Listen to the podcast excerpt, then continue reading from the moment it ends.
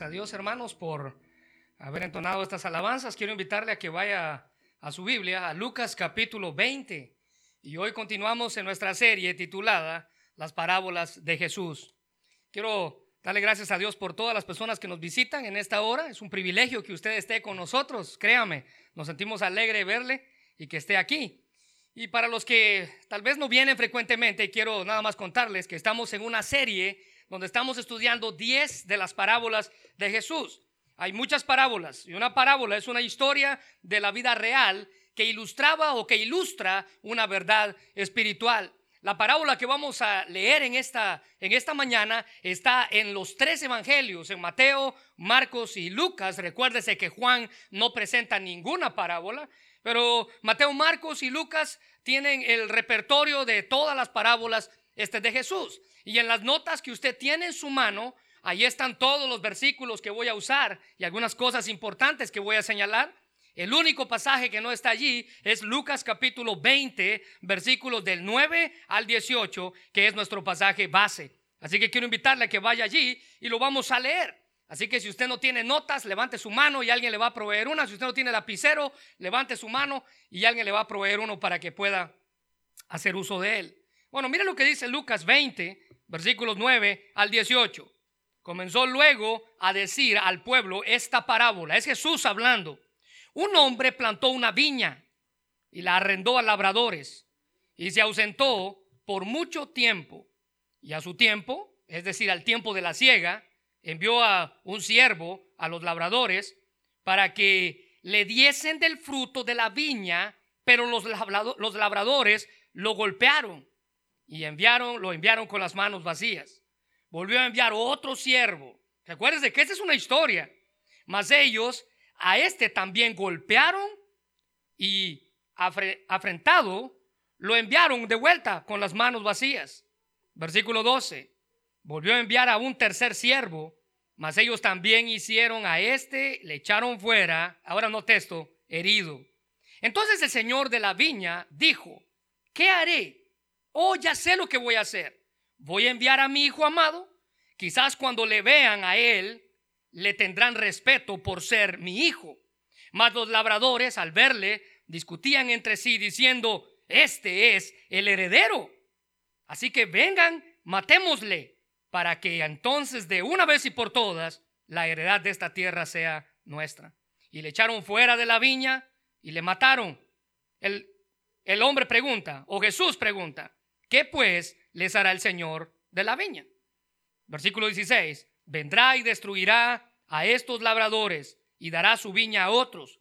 Y cuando ellos oyeron esto, dijeron, Dios nos libre. Pero él mirándolos dijo, ¿qué pues es lo que está escrito? La piedra que desecharon los edificadores ha venido a ser cabeza del ángulo.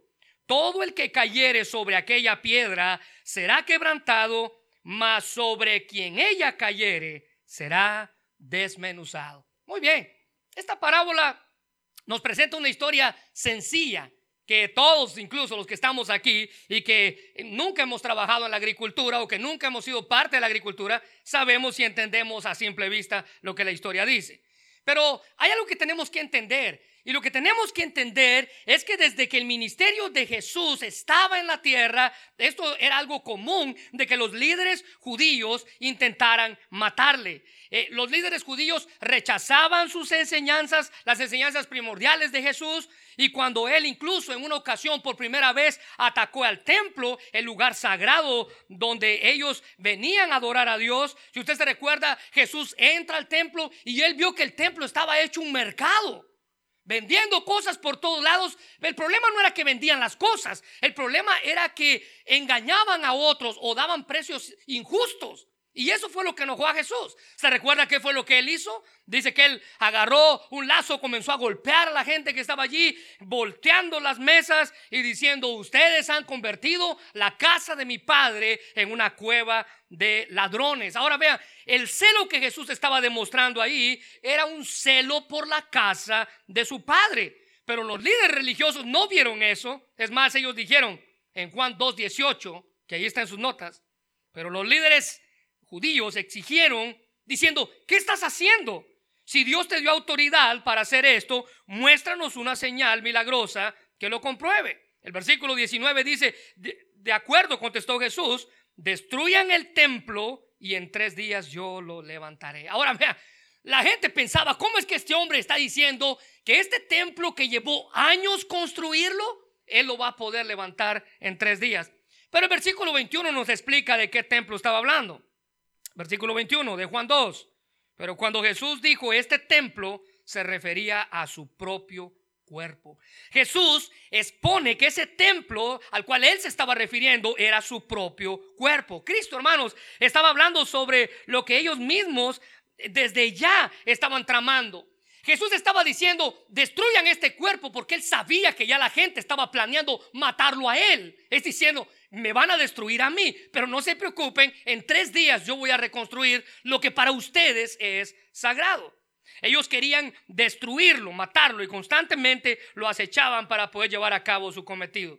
Recuerde que después de haber sanado a un hombre con la mano seca, en Marcos 3, un hombre que tenía la mano paralizada, dice la Biblia, los líderes religiosos arremetieron contra Jesús por dos razones, pero hay una principal. Lo hicieron porque el milagro fue hecho en el día de reposo, número uno. Pero número dos, dice Juan 3:6, inmediatamente los fariseos se fueron y empezaron a hacer planes con los herodianos para matar a Jesús. Ellos no podían entender cómo Dios estaba dándole poder a un hombre, como, como describían a Jesús. A ellos no les preocupaba el día de reposo. A ellos les preocupaba, a, ellos no les preocupaba el bien de otro ser humano, a ellos les preocupaba el día de reposo. A ellos no les preocupaba que Jesús haya hecho el, el milagro en el día de reposo en sí. A ellos les preocupaba que estaban brincando a ellos mismos, su autoridad, su ley, sus normas. Así que eso desató una persecución contra el Señor. Y en muchas ocasiones Jesús sanó personas en el día de reposo. Así que el problema para los líderes religiosos no era que violara en cierta manera el día de reposo, sino que también dijera que Dios era su propio Padre. Siendo esto, el que alguien dijera que Dios era su Padre, la blasfemia más grande que podía existir. Juan 5:18 dice, por esto los judíos aún más procuraban matarle porque no solo quebrantaba el día de reposo, subraya eso, sino que también decía que Dios era su propio Padre, haciéndose igual a Dios. Así que hermano, usted puede entender la persecución que había contra Jesús. Estos hombres estaban al acecho de él. Estos hombres estaban esperando que él hiciera algo para poder atraparle y poder crucificarle y matarle. Y así fue como lo hicieron.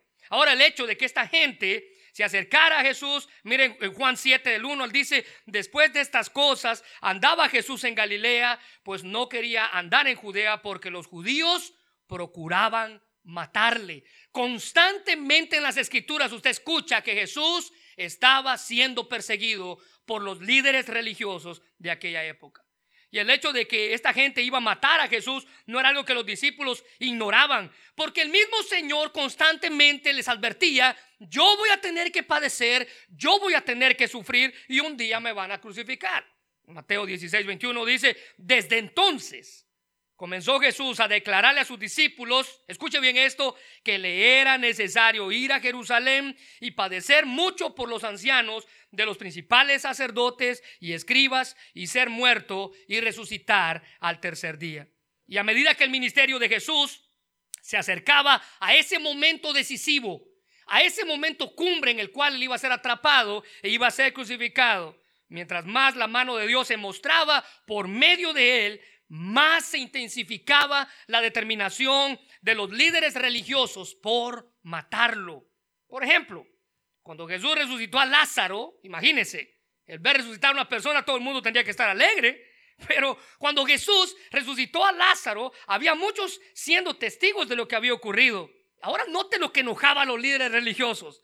En Juan 11:45 dice, entonces muchos de los judíos que habían, que habían venido para acompañar a Marta y a María, que eran las hermanas de Lázaro, y vieron lo que Jesús hizo, creyeron en él. Y esto era lo que desataba la ira en los religiosos de aquella época. Es ahí donde los jefes de los sacerdotes, los fariseos, se alarmaban por la popularidad de Jesús eh, para con el pueblo. Él tenía el favor del pueblo y todo el pueblo tenía temor de él. Él traía sanidad a las personas y ellos temían que eso fuera aún más y que el ministerio de Cristo fuera creciendo. Así que se reunieron al concilio, incluso dice la Biblia que convocaron a Caifás, el sumo sacerdote, para planear cómo atrapar a Jesús. En Juan 11, 53 dice, así que a partir de ese momento, de 11, del capítulo 11 de Juan, de la resurrección de Lázaro, a partir de ese momento los líderes judíos comenzaron a conspirar para matar a Jesús. Todo el ministerio de Jesús sobre la tierra fue este, ah, representado, fue identificado por la persecución de los líderes religiosos. Y aquí, el contexto del pasaje que leímos en Lucas, el acoso de Jesús fue constante, tanto que en el contexto de este pasaje, es decir, Lucas capítulo 20, versículos del 1 al 8, nos habla en sí también de esa misma persecución. Si usted tiene su Biblia ahí, el, este pasaje de Lucas capítulo 20 ocurrió el día martes de la última semana de Cristo en la tierra. El día martes de la semana de la pasión, como le conocemos, sobre la tierra. Y aquí encontramos a Jesús enseñando en el versículo 1. Pero el hecho de que los principales sacerdotes, dice el versículo 1, si usted puede subrayarlo ahí, principales sacerdotes, los escribas y los ancianos, el hecho de que esta gente estuviera ahí eh, daba la idea de que se habían reunido para orquestar el ataque que estaban planeando contra Jesús. Y a ese ataque lo llevaban a cabo por medio de preguntas. Mira el versículo 2. ¿Con qué autoridad haces estas cosas? Es una pregunta para acusarle. A ver, si tú estás haciendo esto, ¿qué autoridad es la que tú usas? Mira el versículo 22, siempre el capítulo 20. Versículo 22. No, ¿Nos es lícito dar tributo al César o no? Esa pregunta estaba tratando de acorralar a Jesús. Ellos querían acorralarlo. Y mire el versículo 33. En la resurrección, pues, ¿de cuál de ellos será mujer? ya que los siete la tuvieron por mujer. Y aquí ellos trataron de, de tentar a Jesús, tratando de ver, ustedes conocen la historia tal vez de una mujer que se casó con un esposo, ese esposo muere, luego se casa con un hermano del esposo, en fin, siete hermanos se casaron con la misma mujer. Ahora, aunque para nuestra este, ah, sociedad esto puede ser un poco extraño, para la sociedad en la que ellos vivían no era así porque ellos lo hacían así para preservar la herencia y la generación de un hombre, para preservar el nombre de un hombre. Bueno, en nuestra generación tal vez no lo vemos tan bien, pero vea, todas estas preguntas las hicieron con un solo propósito. ¿Cuál era este? Acusarlo, atraparlo. Cada una de ellas tenía el propósito de tender una trampa. Pero la primera que les dije, con qué autoridad, cuestionaba literalmente la autoridad y el poder con el que él hacía los milagros. Recuérdese que fue Jesús quien acusó de hacer, eh, a él lo acusaron de hacer milagros a través del poder del mismo demonio. Es decir, tú sacas demonios porque es un demonio el que te ayuda. Pero en lugar de defender su autoridad y decir, miren, les voy a mostrar cuál es mi autoridad, eh, por, por, más de demostrarla, lo que él hizo simplemente los confrontó aún más con lo que ellos querían hacer. Ellos querían matarlo y no iban a descansar hasta lograr su cometido. Así que él vino y les relató una historia, una parábola. Recuérdense que una parábola es una historia de la vida real que ilustra una verdad espiritual. Entonces viene él y les cuenta una parábola que básicamente representaba lo que ellos estaban a punto de hacer. Ellos estaban a punto de tomar al Hijo de Dios y lo iban a clavar en una cruz. Era su última semana. Y en muchas ocasiones usted y yo tratamos de excusarnos diciendo que básicamente nosotros no hubiéramos tenido nada que ver si hubiéramos vivido en aquella generación. Alguien me decía una vez, mire, si hubiera estado allí cuando crucificaron a Jesús, yo mejor lo hubiera defendido, me dijo esta persona. O sea, tratamos de librarnos, ¿no? Tratamos de decir, esta, historia es para ellos, porque yo no tuve nada que ver. Yo no lo crucifiqué, yo no le hice nada. Bueno, tratamos de excusarnos, pero déjeme decirle que no cabe duda que si usted y hubiéramos estado allí, hubiéramos hecho exactamente lo mismo. Mira, hay una canción cristiana que dice, si hubiera estado allí entre la multitud que tu muerte pidió, que te crucificó, lo tengo que admitir, hubiera yo también clavado en esa cruz tus manos, mi Jesús, si hubiera estado allí. Básicamente, si hubiéramos estado allí, hubiéramos hecho exactamente lo mismo. Así que esta historia, aunque fue literalmente dicha para los escribas y fariseos de aquella época, lo incluye a usted también, me incluye a mí. Y el Señor nos relata una historia que involucra a usted, a ellos, a todos, porque somos parte de la misma acechanza. Ahora vea, vamos a ver tres ah, partes principales de la historia. Y la historia en primer lugar nos habla del rechazo de los profetas. El pueblo rechazó a todo aquel que Dios ha enviado para señalar sus errores. Mira el versículo 9. Dice que este hombre, dice Jesús en la historia, plantó una viña y la arrendó a labradores. Labradores son agricultores y se ausentó por muchos días. Así que todas las parábolas de Jesús uh, utilizaba imágenes de la vida cotidiana, imágenes que la gente se familiarizaba con ellas. Es más, imágenes que la gente se identificaba. Sin lugar a duda, la gente que escuchó esa historia, muchos de ellos tal vez eran agricultores así. Se dedicaban a trabajar la tierra de otro. En aquel tiempo era común que la gente adinerada uh, tuviera tierras y la rentara a otro, casi más o menos lo que pasa en nuestros días, ¿no? Es común también en nuestros días que alguien tenga tierras y que busque a alguien más que trabaje esas tierras. Pero el hombre de la historia representa literalmente a Dios mismo. Él se había esforzado por proporcionar lo que necesitaba para que su viña produjera una buena cosecha. ¿Se recuerda que le dije que esta historia está en Mateo, en Marcos y en Lucas? Bueno, Mateo y Marcos dan detalles de lo que este hombre hizo con la viña. En Mateo 21:33 dice que él la acercó con vallado cavó en ella un lagar, es decir, para hacer el vino. Edificó una torre y la arrendó a los labradores y se fue lejos. Era una costumbre en aquella época el arrendo de las tierras. Como dice la nueva traducción viviente, la alquiló agricultores arrendatarios. Alquilaban la tierra al propietario y le pagaban al propietario un porcentaje de lo que la tierra producía. Ese era el trato te voy a arrendar la tierra y lo que tu tierra produzca o lo que tu cosecha produzca, por el uso de mi tierra, tú me vas a dar a mí un porcentaje. Les dije más o menos como lo que pasa en nuestros países aún en nuestros días. Era algo común. Todo el mundo sabía de qué trataba la historia. Ah, pero este terrateniente, este dueño de la tierra, el asunto con ese dueño de la tierra, y si usted puede señalar ahí, es que se fue lejos. No estaba. Por mucho tiempo no estaba. Incluso dice la Biblia que él siguió estando ausente cuando la cosecha salió. Pero tratando de recolectar lo que le pertenecía, la parte que le tocaba, él vino e hizo lo que normalmente se hacía. Versículo 10. Al tiempo envió a un siervo para recobrar el fruto de la viña que le correspondía. Y esto también era algo común, era algo que se hacía. Mandaban a un siervo para que recogiera la parte de la tierra que le correspondía. Pero lo que impactó de la historia fue lo que ocurrió después de que este hombre llegó.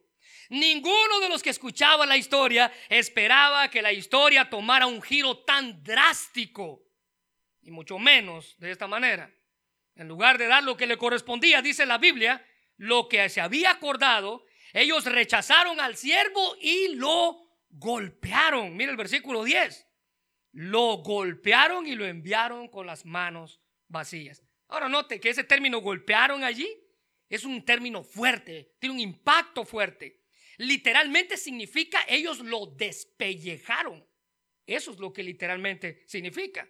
Y lo que describe esta frase, describe la manera vívida tan salvaje en la que estos hombres le propinaron una golpiza a alguien que nada más estaba haciendo su trabajo. Mire, los sacerdotes y los principales escribas y ancianos se enojaron cuando estaban escuchando esta historia por el comportamiento ingrato, ilegal y malvado de esta gente que había hecho tanto daño a un hombre que nada más estaba haciendo su trabajo. Y con tal de darles una oportunidad, dice la Biblia, el Señor de la viña no hizo nada por la muerte de su siervo, sino que envió a otro siervo.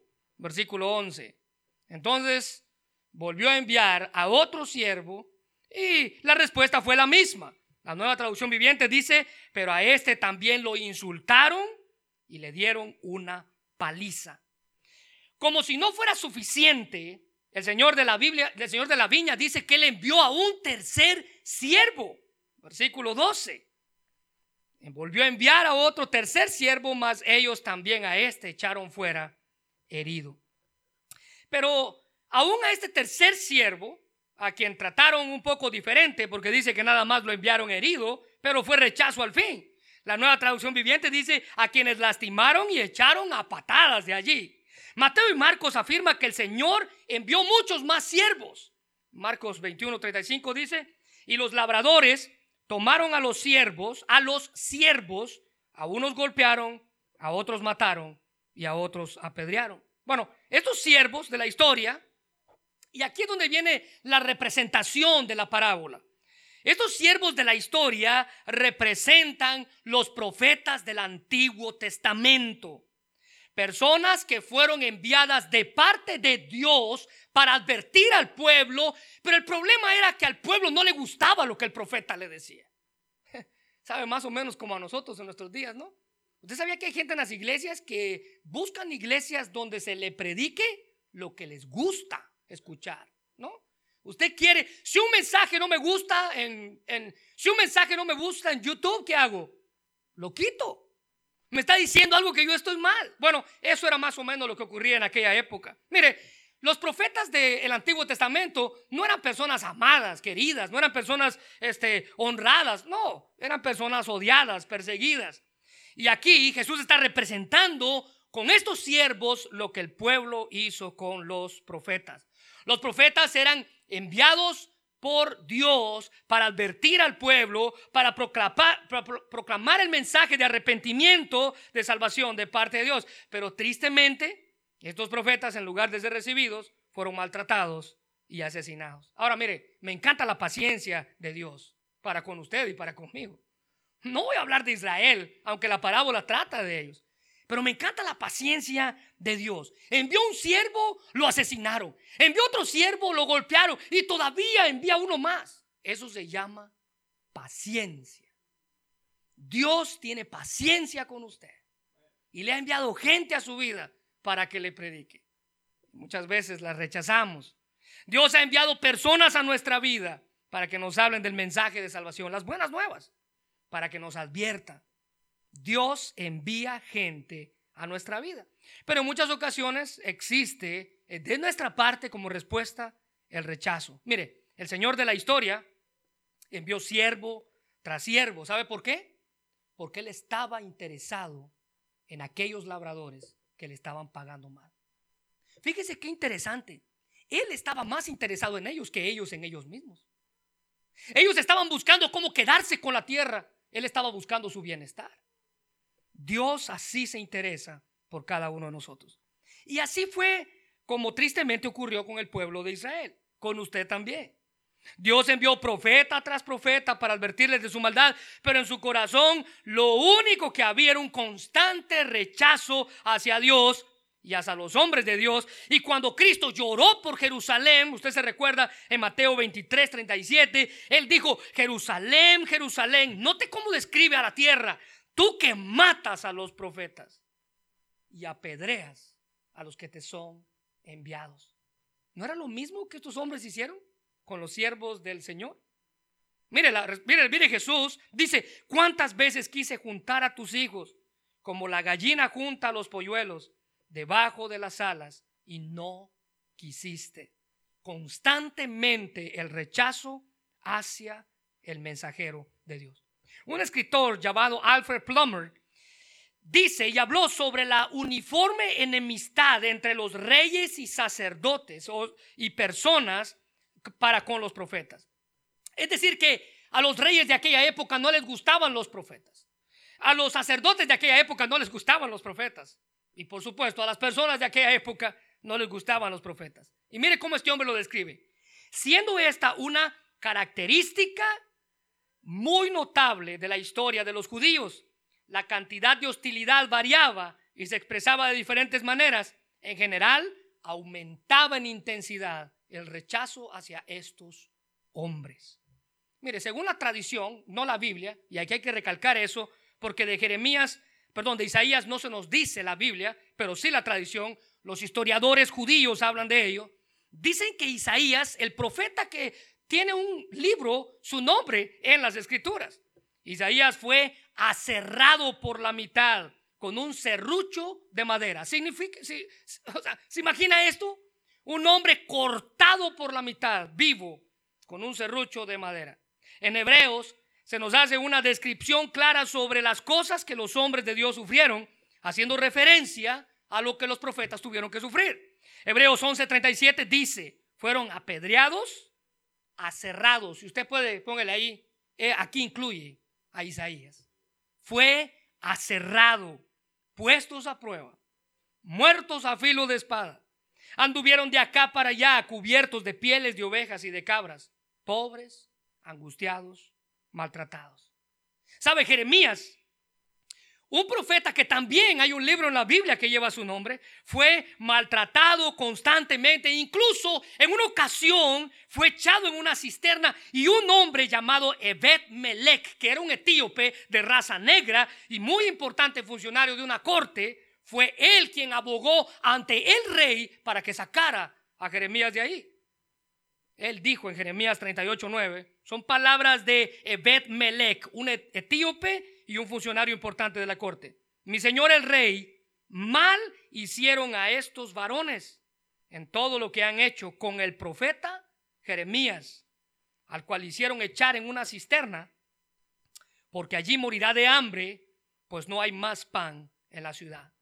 Según la tradición, Jeremías fue apedreado por los judíos hasta matarlo. Y la mayoría de los profetas corrieron con la misma suerte. Por ejemplo, Ezequiel, el profeta Ezequiel, de quien la Biblia también tiene un nombre en su libro, entró, enfrentó el mismo odio y la hostilidad y entró en esa persecución de la cual hemos estado hablando. Esa hostilidad con la que trataron al resto de sus compañeros. Ezequiel 2.6 dice, tú, hombre, no tengas miedo de ellos, ni de lo que te digan. Es Dios hablándole al profeta, animándolo. Mira lo que dice, aunque te sientas como rodeado de espinos o viviendo entre alacranes, no tengas miedo de lo que te digan, ni te asustes ante la cara que pongan por muy rebeldes que sean. El profeta Zacarías, de quien también hay un libro en la Biblia con su nombre, fue apedreado hasta matarlo. En Segunda de Crónicas, capítulo 24, 21 dice, pero ellos hicieron conspiración contra él y por mandato del rey lo apedrearon hasta matarlo en el patio de la casa de Jehová. Jesús, hermanos, habló del propósito de, de Dios al enviar a hombres al pueblo y el pueblo terminó matándolos. En Lucas capítulo 11, versículo 49 dice, por esto la sabiduría de Dios también dijo, les enviaré profetas y apóstoles y de ellos aún matarán y a otros perseguirán. Así que en su último discurso, dado a los que estaban allí, Jesús estaba hablando de los profetas y los apóstoles que iban a venir o que habían venido para comunicar al pueblo. Y en el último discurso de Esteban, los que estaban allí listos para apedrearlos, Esteban acusó duramente al pueblo judío, a los líderes religiosos, de lo que ellos habían hecho con los profetas de Dios en Hechos capítulo 7, versículos 51 y 52, Esteban, en su lecho de muerte o a punto de morir por la apedreada de que le iban a dar el pueblo, les dijo, duros de cerviz, incircuncisos de corazón y de oídos, vosotros resistís siempre al Espíritu Santo como vuestros padres, así también vosotros, mire versículo 52, ¿a cuál de los profetas no persiguieron vuestros padres? ¿Sabes? Es una pregunta retórica. La respuesta es a todos. Recuérdese que una pregunta retórica es una, una, pregunta que no necesita respuesta. ¿A quién? ¿A cuál? Es como que Esteban estaba diciendo, díganme el nombre de alguien al que su gente trató bien. A nadie. A todos los persiguieron. No, no, no te la respuesta. Y mataron a los que anunciaron de antemano la venida del justo con J mayúscula, refiriéndose un adjetivo calificativo de Jesús de quien vosotros ahora habéis sido entregadores y matadores. ¿Sabe? Esteban estaba diciéndole, ustedes no solamente mataron a sus profetas, ustedes mataron al mismo Hijo de Dios.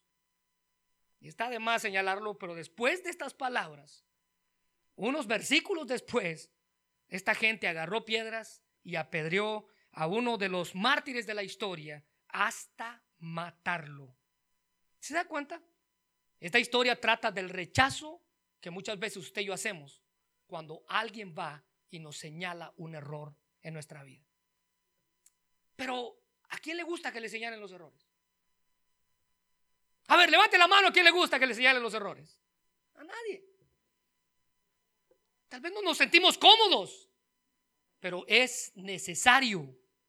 Y cuando es necesario, necesitamos aprender a amar a la gente que Dios envía a nuestra vida. Ahora ven, en segundo lugar, esta historia no solamente trata del rechazo de los profetas, sino que trata del rechazo del mismo Jesús. El versículo 13 dice, entonces el Señor de la viña dijo, ¿qué haré? Enviaré a mi hijo amado. Lo interesante de la historia es la paciencia de, del Señor de la viña, les dije. Eh, la, al ver que que habían matado a un siervo, les envía otro siervo y matan al segundo, les envía un tercero y matan al tercero y ahora dice, bueno, ¿y ahora qué voy a hacer? Bueno, voy a enviar a mi propio hijo. Y como ellos saben que es mi propio hijo, estoy seguro que no le van a hacer nada. No van a actuar con agresividad. Bueno, la respuesta o la historia nos cuenta y dice el versículo 13, quien cuando le vean le van a tener respeto. Bueno, sin duda ellos esperaban que se vengara. Mire, mire la pregunta del versículo 13. El versículo 13 dice, ¿qué haré? ¿Qué haré? ¿Qué es lo que voy a hacer? Todos los judíos que estaban allí, dentro de sí, pensaban, espero que ese señor vaya y se vengue de lo malo que han hecho. Ya le mataron a tres siervos, que vaya y les pague con la misma moneda, ¿no? Era lo que tenía que hacer. Pero en sí la respuesta de, este hombre fue, no, no voy, a, no voy a enviar o no voy a hacerles daño, sino que voy a ir y voy a enviarles a mi propio hijo. Bueno, él les había concedido privilegios, él les había dado oportunidades para beneficiarse, él les había dado su propia tierra, ellos habían hecho un compromiso, ellos habían hecho promesas, incluso probablemente había un contrato, pero ellos violaron todo con su conducta egoísta, rebelde y criminal. Pero en una generosa muestra de demostración, de su, una demostración de su paciencia y misericordia, el dueño de la viña ah, ofreció a los labradores un recurso con más esperanza para que se arrepintieran. Él les envió a su hijo para que ellos se arrepintieran y cambiaran su manera de actuar. Es decir, les voy a enviar a mi hijo, ahora ustedes decidan hacer lo correcto. La Biblia dice en el versículo 13, les envió y note cómo lo describe, a su hijo amado. Subrayo en su Biblia, por favor. Su hijo amado. Él tenía la esperanza de que su propio hijo lo trataran mejor que a sus siervos. Pero fue todo lo contrario. Ellos, al ver a este muchacho, vieron una oportunidad para tomar el control de la viña. Ellos razonaron dentro de sí y vieron la manera de cómo sacarle ventaja a la situación. Y su perversidad, dice la Biblia, que los impulsó a reaccionar con violencia. El versículo 14 dice, mas los labradores al verle discutían diciendo, este es el heredero. Si lo matamos ahorita, ya nadie va a reclamar la viña. Nos va a quedar a nosotros. Ellos pensaban que el hijo, siendo el heredero, estaba llegando a esa tierra a reclamar la tierra. Él era el único heredero de la viña. Él venía a reclamar la herencia y a sacarlos de una vez por todas de sus tierras. Según la ley tradicional, la tierra, escuche bien esto, porque esto es interesante en la historia. Porque según la ley de la tradición de ellos, la tierra que no era reclamada durante tres años se entregaba a quien la estaba trabajando. Es decir, si matamos a este, y no hay nadie más quien reclame la tierra, la tierra va a ser nuestra. Y ocurrió ante los ojos y los oídos de todos los que estaban escuchando lo impensable. Los que estaban escuchando la historia estaban con un sentimiento de dolor y de enojo por la actitud de estos ingratos. El versículo 15 dice que echaron fuera de la viña al hijo y le mataron. Un asesinato a sangre fría.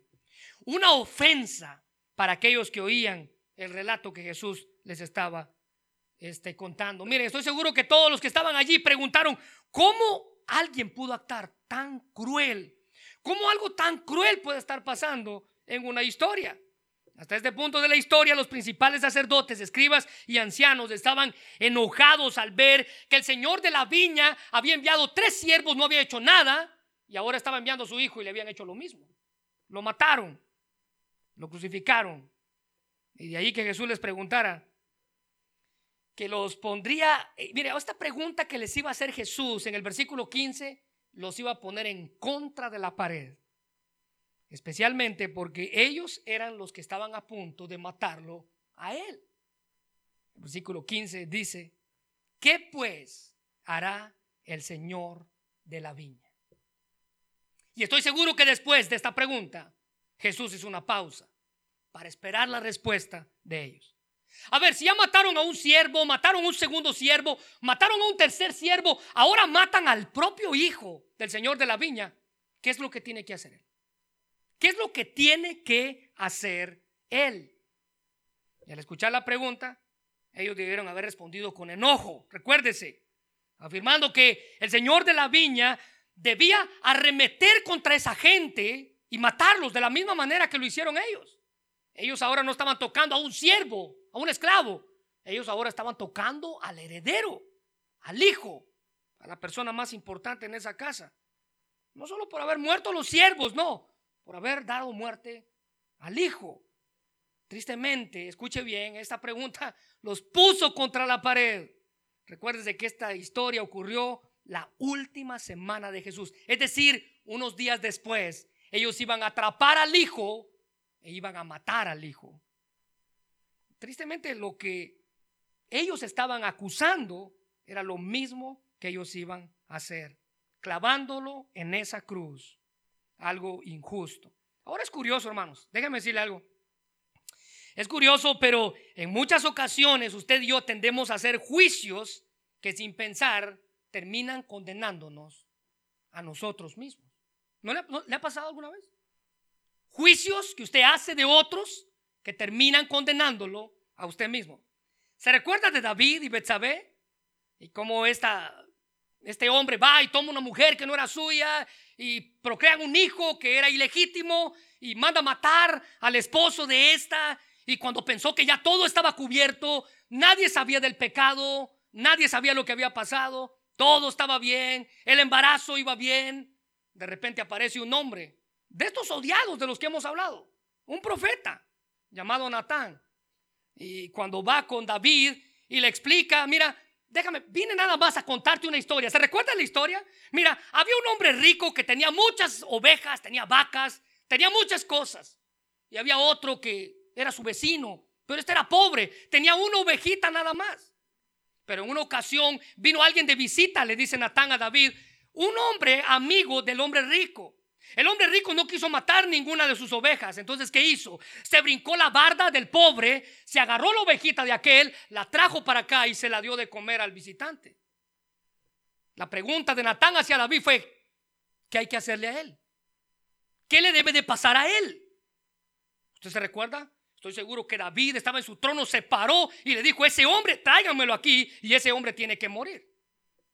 La cara se le cayó cuando Natán le dijo, ese hombre eres tú. Tú tenías todo. Tenías muchas mujeres. Brincaste la barda de aquel y agarraste la mujer que no te pertenecía. Estos hombres, al decirle Jesús, a ver, ¿qué tiene que hacer el Señor? Ellos respondieron y dijeron, que los mate a todos. Pero vea, su respuesta en 2 de Samuel 12, de David hacia Natán 5, 6, entonces encendió el furor de David en gran manera, en gran manera contra aquel hombre y dijo a Natán, vive Jehová, que el tal, que el que tal hizo es digno de muerte y debe pagar la cordera con cuatro tantos, porque hizo tal cosa y no tuvo misericordia. Él, al igual que los líderes religiosos a los que Jesús estaba contando esta historia, estaban lanzando un juicio que estaba condenándolos a ellos mismos. Estaba lanzando una piedra hacia arriba que pronto, ya unos días más, estaba a punto de caerles encima. Ellos desde hace mucho tiempo habían estado planeando minuciosamente darle muerte al Hijo de Dios. Se sentían ofendidos, se burlaban de él, incluso lo acusaban falsamente. Todo el supuesto juicio que le hicieron en su contra la noche que lo arrestaron fue una farsa. Una farsa. Así que les dijo, vaya y que mate a todos unos días después. El juicio estaba cayendo sobre ellos. En Marcos 6.3 dice que se burlaban de él ellos le decían, bueno, ¿no es este el carpintero, un simple carpintero, hijo de María, hermano de Santiago, de José, de Judas y de Simón? ¿Y sus hermanas viven aquí con nosotros? Se sentían profundamente ofendidos y negaron creer en él. El rechazo de los profetas, el rechazo del Hijo de Dios. Y en muchas ocasiones es nuestra actitud hacia Dios, es la misma, la misma que estos hombres. Nos ofende lo que Dios tenga que decirnos. Nos ofende que su, que su palabra hable a nosotros. Una ocasión invité a una persona para que viniera a la iglesia y ¿sabe qué me dijo? Mira, a mí no me gusta ir porque la Biblia siempre me dice algo en lo que estoy mal. Dios hablando a su vida. Pero rechazamos. La Biblia nos confronta tratando a toda costa de excusar nuestra maldad. Nos enojamos con Dios, nos enojamos con su palabra, nos enojamos con sus profetas. Y en una ocasión Jesús liberó a un hombre que estaba endemoniado, que vivía en un cementerio. Y usted, usted conoce esta historia. Es la historia donde los demonios entraron a los, a los cerdos y los cerdos entraron al despeñadero y se ahogaron. Pero vea, todo el pueblo conocía este endemoniado. La Biblia dice que se hacía daño él, le hacía daño al pueblo, porque estaba allí en los sepulcros. ¿Y cuál fue la actitud del pueblo cuando este hombre fue liberado? Mateo 8:34.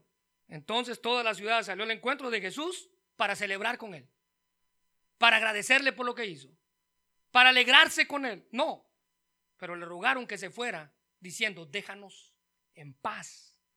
Rechazo al propio Hijo de Dios.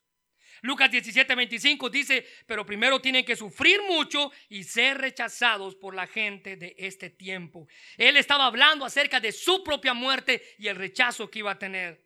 De ahí que Juan 1.11 dice, a los suyos vino y los suyos no le recibieron. Mire, tristemente en muchas ocasiones, a pesar de tener la evidencia necesaria para creer en Él, lo negamos y lo rechazamos.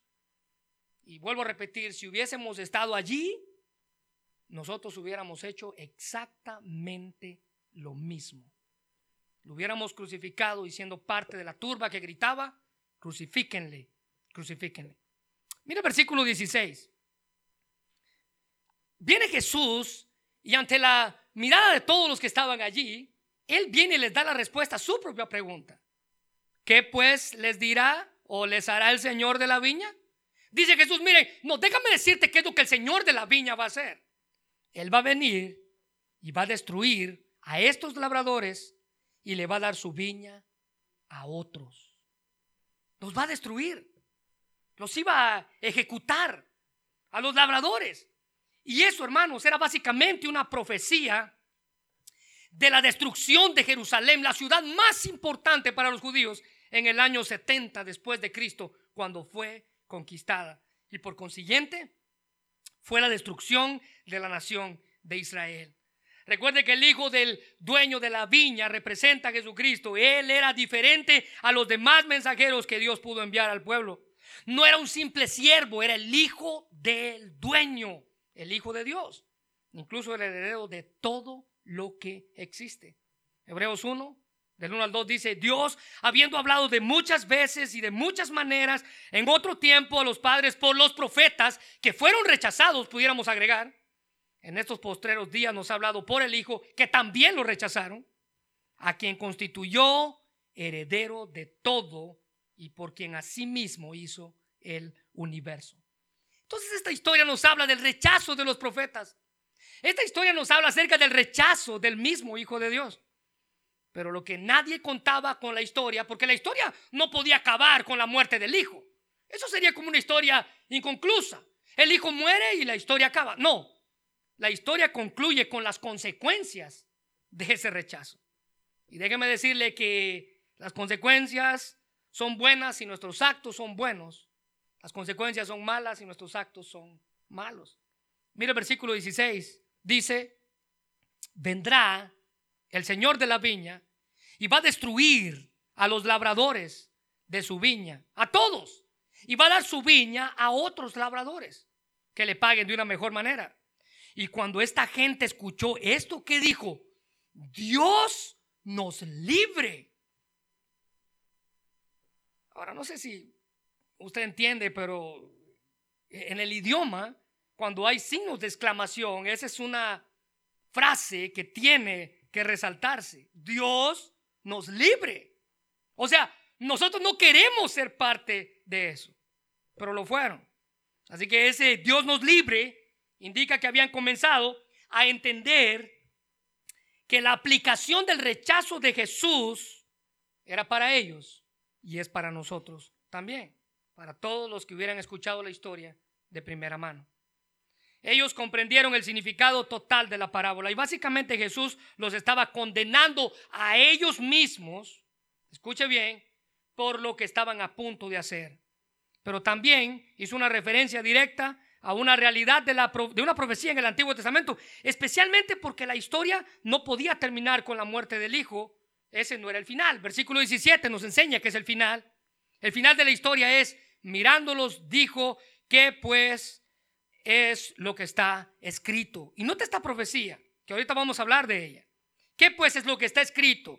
La piedra que desecharon los edificadores ha venido a ser cabeza del ángulo. Y esa es una profecía que está en Salmos capítulo 18, versículo 22.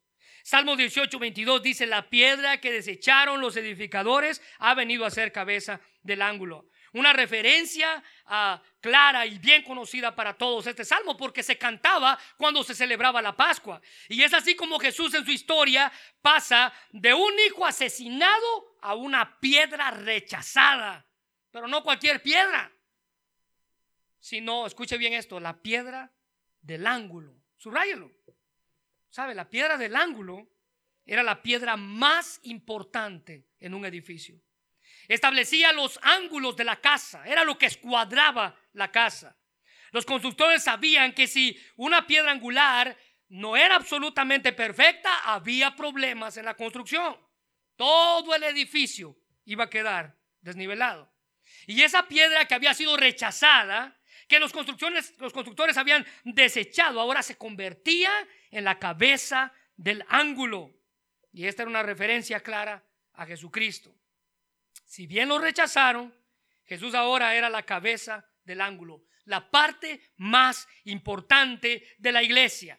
Pedro valientemente declara ante el concilio judío llamado el Sanedrín esta verdad en Hechos 4 cuando dijo, sea notorio a todos vosotros y a todo el pueblo de Israel que en el nombre de Jesús de Nazaret, a quien vosotros crucificasteis y a quien Dios resucitó de los muertos, por él, este hombre está en vuestra presencia, sano. Este Jesús es la piedra reprobada por vosotros los edificadores, la cual ha venido a ser cabeza del ángulo. En Efesios capítulo 2, versículo 20, Pablo también declara esta verdad. Juntos constituimos su casa, la cual está edificada sobre el fundamento de los apóstoles y los profetas, aquellos que fueron rechazados, y la piedra principal es Cristo Jesús mismo. Así que el rechazo, hermanos, es algo duro para quien lo experimenta. Los profetas fueron apedreados, aserrados. Ah, fue dura para ellos. Incluso fue dura cuando lo hicieron para Jesús. Pero el rechazo es maravilloso cuando Dios lo transforma en algo bueno. Y Jesús fue rechazado por su propio pueblo, incluso por nosotros, olvidándonos que Él es la piedra principal de todo lo que existe. Mire, Jesús termina su historia diciendo en el versículo 18, todo aquel que cayere sobre aquella piedra será quebrantado, mas sobre quien ella cayera será o será desmenuzado. quien tropieza con él, dice Jesús, en incredulidad y lo rechaza, va a ser quebrantado. No importa cuán dura una persona sea, si usted tropieza con él, usted va a ser quebrantado. Cristo cambia a cualquiera que tropieza con él. Mire 1 Corintios 1, 23 y 24. Pablo dice, mientras que nosotros predicamos a Cristo crucificado, este mensaje es motivo de tropiezo para los judíos y es locura para los gentiles. Pero no esto, para los que Dios ha llamado, eso es para usted y para mí. Usted está aquí para escuchar este mensaje. Lo mismo judíos o gentiles, Cristo es poder de Dios y la sabiduría de Dios.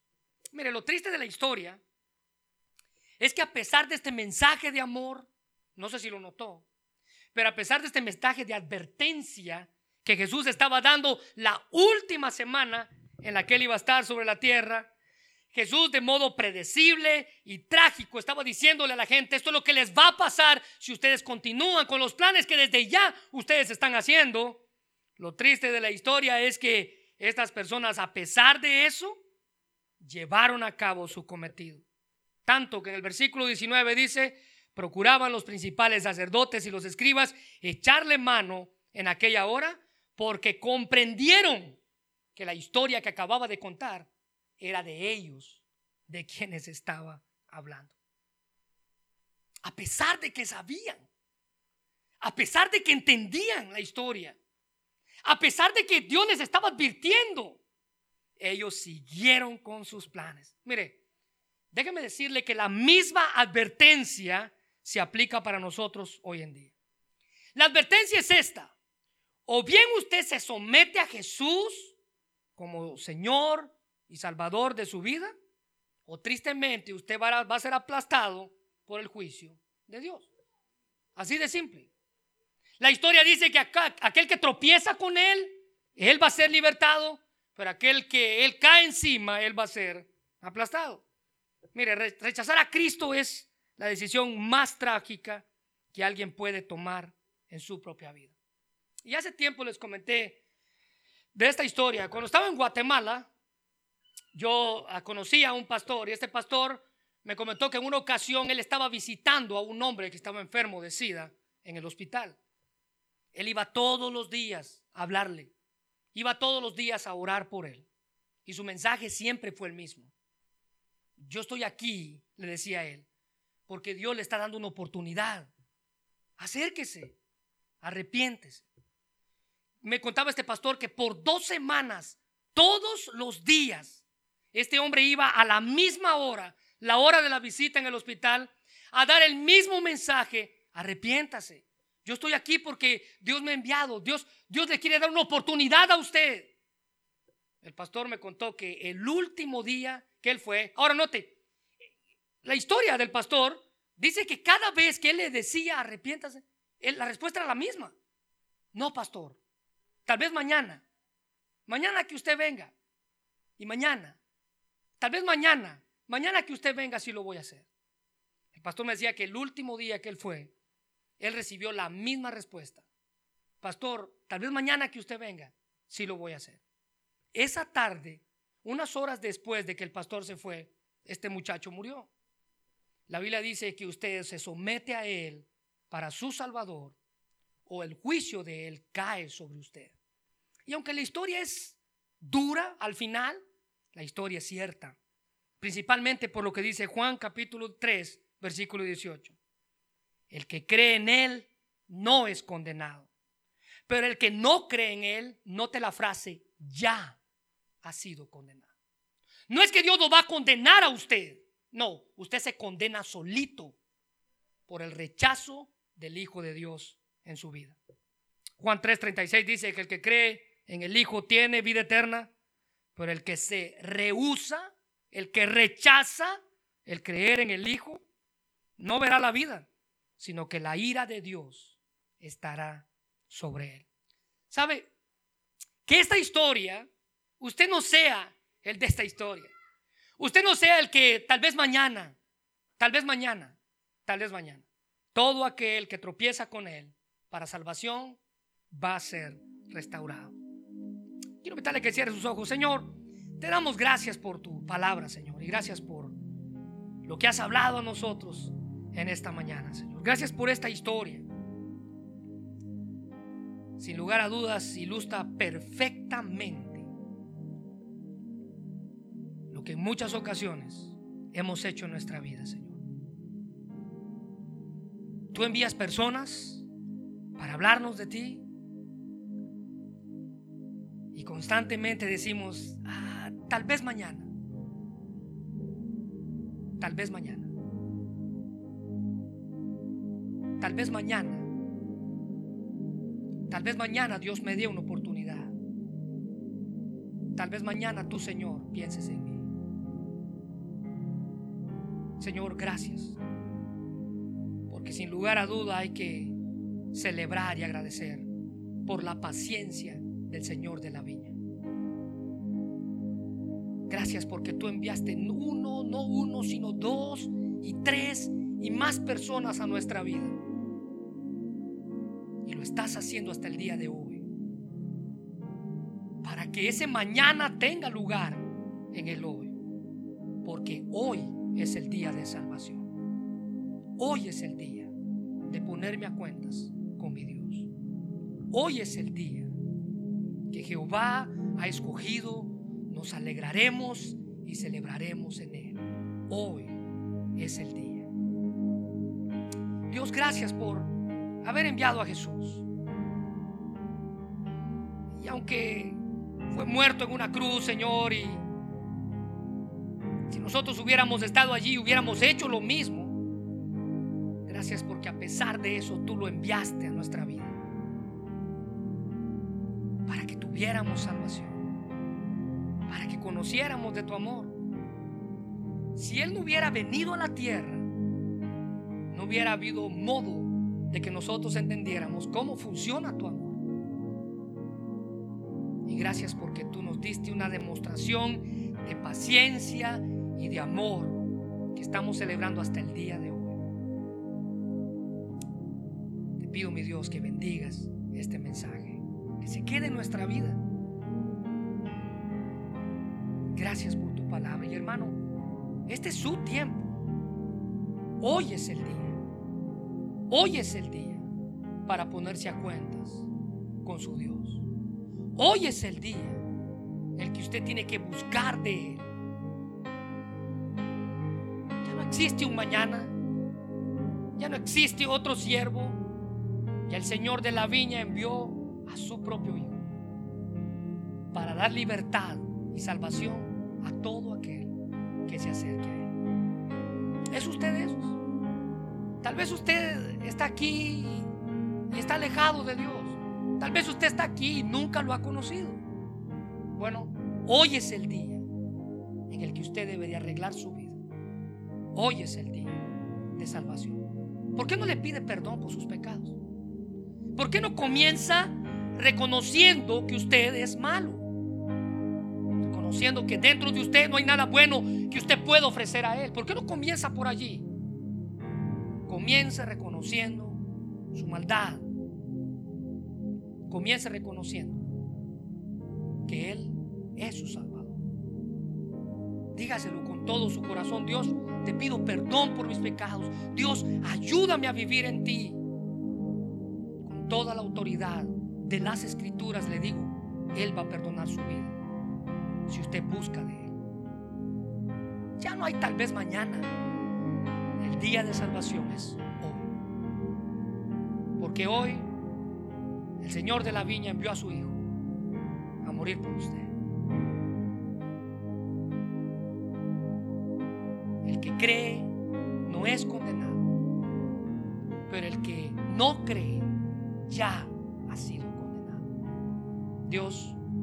gracias por tu palabra.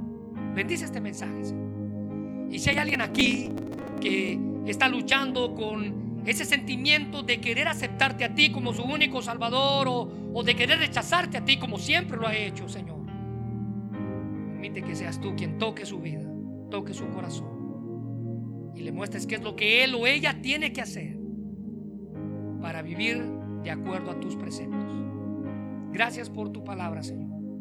Bendice este mensaje y gracias por el sacrificio de Jesús en la cruz por nuestros pecados. En el nombre de Jesús, amén.